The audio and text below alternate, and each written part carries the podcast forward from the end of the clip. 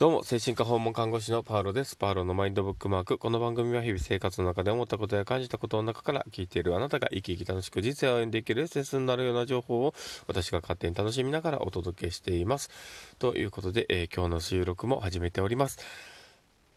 実はですね、昨日、えー、息子の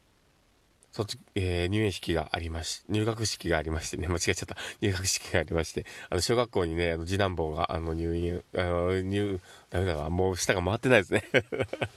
あの、昨日はあの、えー、次男坊がですね、えー、入学式で、えー、小学校に入るという感じに、えー、なりまして、えー、入学式にね、参加してき、参加してきたんですけど、いやー、ね、あの、思っていた通りになってしまったというところもある、あるのはあるんですけど、まあ頑張ったかなっていうところもあったりしてね、えー、まあうちの次男坊はですね、旗障害の感じのね、自閉スペクトラムという診断がつんで、ついてるんですけど、ね、あの、やっぱり人混みがすごく苦手でですね、ただまあ、一生に一度のことだからっていうのもあって、今日朝からね、本当に、あの、嫌だって言って、叫んでわめいてみたいな感じになってですね、行かないってなって どうしようと思ったんですけど、まあ、でもね、多分ね、いろんな気持ちがね、錯綜してるんだと思うんですよ。だから、なんか、やっぱり行くって言ったり、行かないって言ったりとか、なんか、ね、多分その不安とか、ね、緊張とかいろんなものが入り混じって、そういうね、対応をね、本人がしてるのかなとか思いながら、こう見てたんですけど、とりあえずは、なだめすかして、こう、車に乗せてですね、あの、無理くり連れてたんですけど。いや、でも、小学校の方ね、本当にありがたいなと思うのが、結構こう、万全の体制でね、やってくれてるとこもあって、その前の日にね、あの、卒業式の準、卒業式に、もうなんか僕、僕、僕、ダメですね。あの、入学式の、あの、準備をしてくれていて、で、その入学式の準備の、ね、えー、してあるところにですね、ちょっとまあ、突然ね、そういう環境に行ったら、あの、緊張するかもしれないからっていうので、あまあ、前にもってね、その、連れてきませんかっていうのをね、アナウンスしてくれてて、で、その、前日にね、えー、妻と、ね、その次男坊がですね、行って、様子を見,、ね、見に行ってくれて、で、え、その時はね、すごく楽しそうにしてて、で、なんか、ね、外れて落ちてるものを教えたりとかね、こういろんなことをして、えー、で、ちょっとこう、ボールで遊んだりとかちょっとしながらね、えー、なんかいい感じであったんで、今日少しいけるのかなと思ってたんですけど、ねただまあ、そんな感じでですね、えー、入学式を、まあ、参加はしたんですけど、ただまあ車で行って、その中にね、えー、行ってて、で、そこから無理やりこう、で、させるわけにもいかず、どうしようかなと思ってたら、あの、先生が来てくれてですね、まあ来てくれてとかね、あの、本来車で行っちゃダメだったんで 僕が勝手にこう突っ込んで行っちゃったんですけど、あの、いや、車は？っていう話があったんですけど、そこでカクカクしかじかでみたいな話をして、で、前をもってね、行ってたところもあったんで、あーって言って、あの、ちょっとその日担当した人、ちょっと連れて行きましょうかみたいになって、で、なんとかこうで連れ出して、やっぱうまいなと思うんですけどね、うまくこう連れ出していただいて、で、一応僕らのね、パウロ家のね、あの、えー、パウロの妻と僕とはですね、えー、しちゃんとこうね、えー、入学式に座って見てたんですけど、まあ、本人はね、なかなか、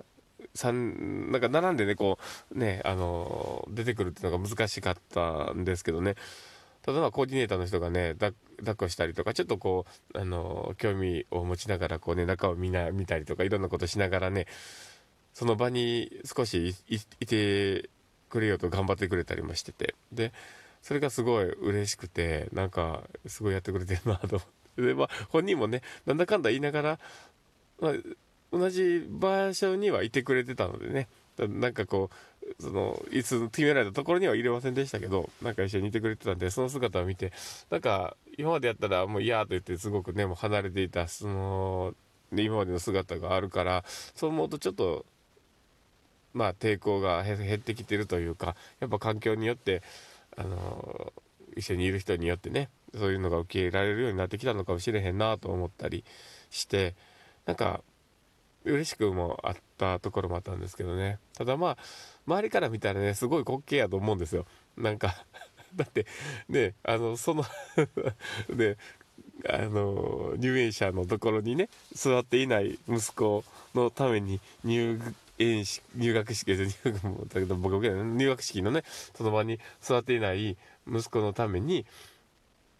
まあ入学式にさこう並んで後ろで座ってるっていうのもねなんか面白い感じだと思いますしなんかねそのね一人私服でねそれも制服も着ないって言ってたからもう私服で言ってたんですけど私服でなんかうろちょろしてるやつがいるぞぐらいの感じになってたからね。うんまあどう見えてたのかは分かんないですけど。ただまあ僕の感覚としてはね全然周りにどう見えられようがそんなどうでもいいっていう気持ちがあったりするしなんかねまあ妻はねどっちかというと妻はそういうちょっとこう過敏なところもあるのかなとも思ってはいるんですけどなんかやっぱりね周りがねどう見えてるかっていうのをすごく一気に背負ってしまいそうなところはあるので、うん、まああの僕とね同じような気持ちにはなれないと思うんですけど僕はもうなんかねまあ別にねなんかで自分の息子のやることをなすねだからまあ別に、ね、一緒にそれをね背負って生きていけばいいやろうしね指さされたり何か言われたら一緒にね、刺されときゃええわぐらいの感じもあったりしながらね。もう、ね、好きに周りが言えばいいぐらいの気持ちがあったりするからね。だからなんか何とも思わないですけど。ただまあ世の風潮としてね多様性をこう理解するだったりとか多様性を認めていくっていうそういう世の中にはなってきてるんでまあちょっとはねこれから先生きていくのはマシになるかもしれないなとは思うんですけどただまあそこの受け入れられる世代と受け入れられない世代っていうのがすごくなんか明確になってきてしまってるのかもしれないなとは思うんですけどね、まあ、世代というか、まあ、環境ですよね。だそこの環境がねそのなんか自分たちを作っているっていうところが大きいと思うのでなんかそういうね他者を受け入れる多様性を理解していく。でなんかねそういういろんな人を尊重して生きていける世の中にね、なってくれたらいいなって思いながら、ね、あの、入学式に参加はしてたんですけど、ね、まあそんな感じでですね、ただまあ、でもね、なんかこう、入学、入学式にね、参加して、思うんですけど、その後 PTA の話とかのいろんな話もあったんですけど、その間見てても、正直、いろんな人いるやんっていうね するから、あの、ね、だってね、なんか、ま、だってね、ちょっとなんかね、言い訳っぽく聞こえるかもしれないけど、でも、実際ね、なんか、父兄さんで、なんか、めっちゃ喋ってる、あの、海原安代智子みたいな人もいるわけですよ。なんかもう、もう明らかにそういう、なんか、なんか、海原安代智子が、なんか2、3組いたみたいな感じになってるし、なんか、で、なんか、なんか、あれですね、子供響きの、ね、片割れみたいな人がですね、なんか、説明してんのにもかかわらず、急に立ち上がって全然ちゃう方行って、なんか、あの、置いてある、なんか、な教材のなんかサンプルみたいなの見たりとかね、なんか、うろちょろしてね、そういうのを見てたら、まあ、いろんな人おるやんって思うからね。それ、むしろでも、でもね、そういう人に限って案外、なんか、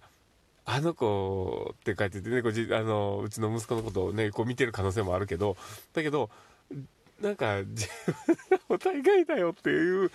ところがねあるなって思いながらね、もしね、そのほんまに、まあでも、ね、わかんないですよ、その人たちもね、ちゃんとあ受け入れてくれてるかもしれへんし、なんかね、あの、笑顔で見てくれてるのかもしれないのでね、なんとも言えないですけど、ただま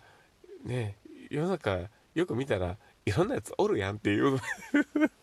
で、そんな感じのことをね、今日のこう入学式をね、こう終えてっていうところで、こういろいろ感じたことを話してみました。ということで、えー、ちょっとね、この話が、あの、面白かったなとか楽しかったな、え参考になったな、みたいなのがあれば、えー、またね、あの、フォローしていただけたらありがたいと思いますし、リアクション残していただけたら喜びます。で、あと、ね、ツイッターの方もね、やっておりますので、もしよければ、えー、聞いて、えーと、ね、フォローしていただけたらありがたいなと思っております。まあ、拙い話ではありますけども、こうやってね、僕毎日、ほぼね、毎日更新しているので、昨日はね、ほんとすいません、寝ちゃったんで